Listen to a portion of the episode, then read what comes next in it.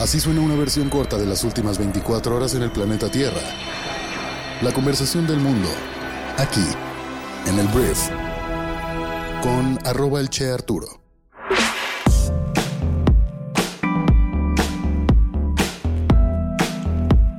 Muy buenos días, bienvenidas, bienvenidos a esto que es el brief para este lunes 13 de marzo. Yo soy Arturo Salazar, soy tu anfitrión y uno de los fundadores de Briefy y en este podcast vas a informarte con un resumen de las noticias que debes conocer el día de hoy para ser una persona bien informada. Y este podcast es traído y producido por Briefy, nuestra aplicación móvil que utiliza inteligencia artificial para ayudarte a mejorar tus habilidades de gestión de negocios en 15 minutos al día. Te recomiendo que la descargues y la pruebes durante 14 días totalmente gratis. Si eres una persona que nos escucha en Europa, una disculpa por la tardanza en la publicación del episodio de hoy. Se lo podemos agradecer a la aerolínea Aeroméxico que llegué con 3 horas de retraso a mi destino final y estoy grabando a 1.35 de la mañana, tiempo de México. Entonces, aquí estamos, estoy con toda la actitud, lo voy a hacer lo mejor que pueda. Por eso mismo, tampoco el día de hoy habrá capítulo en YouTube porque es demasiado trabajo para la hora que es. Pero bueno, gracias por estar aquí y vamos a comenzar con esto, que es el brief.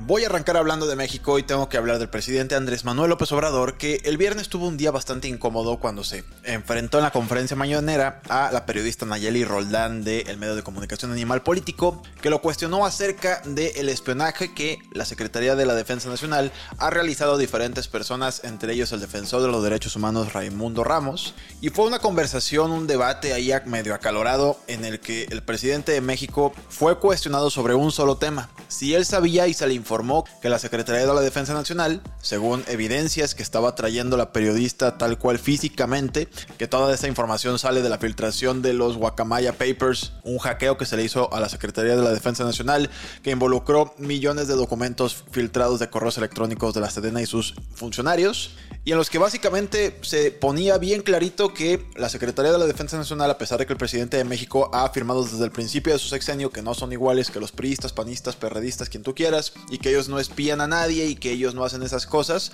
pues se evidencia claramente cómo se ha utilizado el software Pegasus para espiar precisamente a diferentes civiles.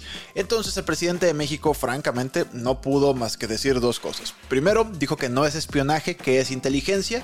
La verdad la periodista Nayeli le puso un alto y le dijo, aquí está la evidencia, esto es ilegal. Una vez más la pregunta, señor presidente, ¿usted sabía o no sabía que esto se está haciendo? Y para no ser el cuento largo, Andrés Manuel López Obrador no tuvo más que volver al discurso donde se siente cómodo, que es hablar de que el medio de comunicación está velando por los intereses de los conservadores y alejados del pueblo bueno.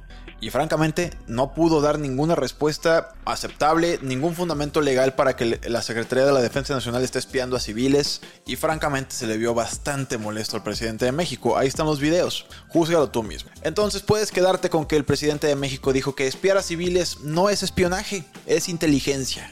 Y bueno, la verdad es que una de las peores facetas que le he visto últimamente al presidente de México, porque pues se enfrentó a hechos, se enfrentó a evidencia y cuando no le convino lo que tenía ahí, híjole, la verdad no le fue muy bien.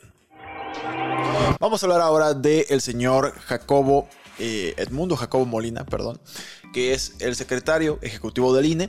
Cuando entra el plan B de la reforma electoral en vigor hace un par de semanas, me parece. Lo primero que, se especificaba es que este, este personaje de la vida política de México, Edmundo Jacobo Molina, tenía que ser destituido como el secretario ejecutivo del INE. Y tal cual sucedió, ¿sabes? Dejó de ser el secretario del INE. Lo que también ocurrió este fin de semana es que la jueza Blanca Lobo concedió la suspensión definitiva en el amparo promovido por Jacobo para impugnar el artículo 17 transitorio de la reforma electoral conocido como Plan B publicado el 2 de marzo y que ordenó su cese inmediato. La suspensión estará vigente durante todo el tiempo que tome al Poder Judicial dictar sentencia de fondo sobre la constitucionalidad del 17 transitorio, lo que requerirá varios meses. ¿Qué quiere decir esto? Que el secretario ejecutivo del INE vuelve a su puesto tal cual, en lo que la Suprema Corte de Justicia define si este plan B será constitucional o no, para lo cual faltan, como ya lo mencioné, algunos meses. Entonces, en este caso, se mantiene este Jacobo en ese puesto. Vamos a hablar ahora del el secretario de Estados Unidos en México, el señor Ken Salazar, que se nos está poniendo incómoda la cosa en relación al combate de las drogas con nuestro vecino del norte que es Estados Unidos. Lo que sucedió lo hemos visto ya en diferentes programas, asesinaron a dos estadounidenses en territorio mexicano, presuntamente miembros del cártel del Golfo, que después el mismo cártel del Golfo los entregó a la justicia tal cual, los amarró, los dejó ahí en la calle y les dijo, ellos fueron. Entonces, ¿qué sucede? Este tipo de muertes estadounidenses a manos de cárteles. Le dieron muchísima carnita a políticos estadounidenses, algunos de extrema derecha, para decir que es momento en que Estados Unidos haga una intervención militar en nuestro país, justificando que pues el combate a las drogas está siendo ineficiente y la verdad decenas de miles de estadounidenses están muriendo por sobredosis de fentanilo, que en estos momentos es la droga que le está provocando los mayores problemas a Estados Unidos en cuestión de consumo y como ya lo mencioné, de muertes. Entonces, ¿qué ocurre? Que empiezan a presionar más al gobierno del presidente Andrés Manuel López Obrador. Ya te digo, diferentes republicanos, sobre todo congresistas, empezaron a dar estas teorías, estas propuestas de que hay una intervención militar en México. De inmediato brincó el presidente Andrés Manuel López Obrador a decir que no somos colonia. Este Marcelo Ebrard también empezó también ya a decir, oigan, pues no vamos a permitir que se viola nuestra soberanía. Y el embajador, Ken Salazar, ya se dio cuenta de que el personal diplomático a su cargo ha sido agredido y también no puede transitar por las ciudades fronterizas y llamó al desmantelamiento de los cárteles del narcotráfico como si esto fuera abrir un puesto de aguas frescas. Dijo que estos grupos mantienen atemorizada a la población e impiden el libre tránsito de las personas y del personal diplomático estadounidense que trabaja en los consulados fronterizos de ese estado. Y la verdad es incierto hasta dónde el gobierno de Estados Unidos va a intentar meterse con México para disminuir las muertes por fentanilo. Porque si se convierte en un discurso político, esto nos va a costar mucho trabajo lidiar con él, porque Estados Unidos tiene muchas maneras, tal vez no de invadirnos ni de hacer una intervención militar, pero sí de presionarnos realmente. O sea, realmente presionarnos para que México haga algo que pues tal vez el gobierno de nuestro país no se siente tan cómodo haciendo. Hablemos de las noticias del resto del mundo. Voy a empezar hablando del ex vicepresidente de Estados Unidos llamado Mike Pence, que este sábado hizo en un discurso otra fuerte crítica a su antiguo jefe, el expresidente más naranja del mundo, el señor Donaldo, Donald Trump, por el papel de este último, de Donaldo, en la insurrección del 6 de enero del año 2021 en el Capitolio de los Estados Unidos. Hablando en Washington en la cena anual del el Gridiron Club, Pence dijo que Trump estaba equivocado en su evaluación de sus habilidades para anular los resultados de las elecciones del 2020. No tenía derecho a anular la elección y las palabras imprudentes de Trump pusieron en peligro a mi familia y a todos en el Capitolio ese día. Agregó, sé que la historia hará que Trump rinda cuentas. El ex vicepresidente que ha tenido rumores sobre una candidatura presidencial a su alrededor también descartó a todas esas personas que restaron importancia al ataque. Entonces Donaldo cada vez con menos aliados pues de una fuerza republicana importante gira mucho un dicho entre los republicanos que dice quiero las políticas de Trump pero sin Trump. Entonces yo creo que a Donaldo, no sé, yo no tengo muy claro que el güey o el señor sea como el obvio candidato de los republicanos a la presidencia en 2024. La verdad es que hay varios perfiles bastante interesantes, veremos qué pasa. Hablemos de Francia porque el Senado francés aprobó este sábado una polémica reforma a las pensiones del país que elevaría la edad de jubilación en Francia de 62 a 64 años.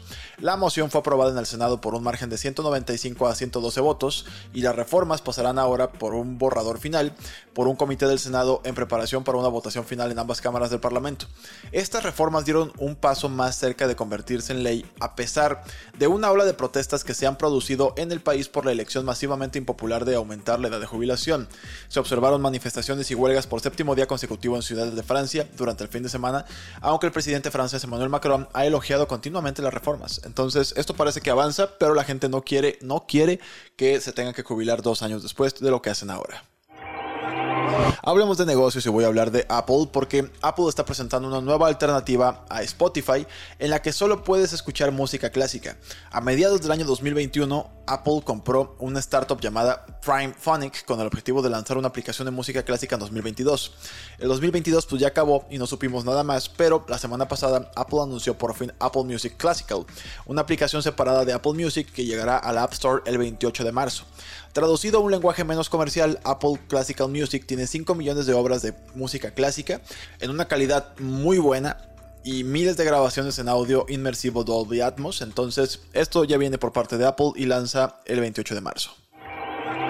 Hablemos del señor Elon Musk, el hombre más rico del mundo, que al parecer Elon quiere ser propietario de una ciudad. Para ser más exactos, el multimillonario está trabajando en la construcción de su propia utopía en Texas y planea llamarlo Snailbrook, un lugar donde idealmente vivirá el personal de SpaceX y The Boring Company a la vez que trabaja. Según The Wall Street Journal, Musk y unos socios han comprado unas tierras para construir la ciudad en las afueras de Austin, cerca de sus instalaciones de Boring y SpaceX. El diario habló con gente familiarizada con el proyecto, quienes les describieron la visión de la ciudad como una especie de utopía de Texas a lo largo del río Colorado. Entonces me suena mucho a WandaVision, la serie de Marvel, vamos a ver qué pasa con Elon y su nuevo reino, Snellbrook. Hablemos de un actor mexicano que falleció este fin de semana y a toda la familia le mandamos un abrazo la familia del actor Ignacio López Tarso, que falleció este sábado a los 98 años de edad luego de que en los últimos estuviera en el hospital internado por varios padecimientos. Una carrera de más de 73 años. Él grabó más de mil programas unitarios, series y telenovelas como Senda de Gloria, El Derecho de Nacer y Esmeralda. Estoy hablando de telenovelas, estoy hablando de cosas que salieron en Televisa, en la televisión abierta, pues, pero no le quita, porque tal vez tú no ves estas cosas, no le quita que sea una persona emblemática de la cultura popular mexicana y fallece a los 98 años de edad este señor Ignacio López Tarso. Y antes de irme quiero hablar de los Oscars, que caray, qué alegrías vivimos este fin de semana, este domingo específicamente, porque bueno, Guillermo del Toro y su película de Pinocho, eh, pues se llevó el título de la mejor película animada de este año. Es algo increíble y algo que no sorprendió tanto, pero hay mucha gente que no veía esta película cuando salió como una ganadora total de los premios de la Academia. Fue todo en todas partes al mismo tiempo que se llevó la noche. Se llevó varios premios, se llevó la mejor película, el mejor director, el montaje, entre otros. Michelle Yeoh, precisamente protagonista de esta película, se llevó el Oscar a la mejor actriz y Brandon Fraser, el protagonista de The Whale o La ballena, se llevó el premio al mejor actor del año. Y vuelvo a lo mismo, Guillermo del Toro. No puedo creerlo. Felicidades Guillermo, felicidades de verdad por este premio. Y la verdad por ser un ejemplo para muchos mexicanos como yo que dice, a ver, el mexicano puede, el mexicano puede hacer y trabajar bajo sus propios términos y romperla. Entonces, gracias Guillermo por inspirar a millones de nosotros. Y bueno, eso fue un poquito de los Oscar que se llevaron a cabo en este domingo, o sea, ayer. Esta fue la conversación del mundo para este lunes. Espero que te genere muchísimo valor. Te agradezco muchísimo que estés aquí. Gracias por suscribirte a este canal. Gracias por darle like a los videos en YouTube. Muchísimas gracias por compartir este podcast con amigos y familiares. Y nos escuchamos el día de mañana en la siguiente edición de esto que es el brief. Yo soy Arturo. Adiós.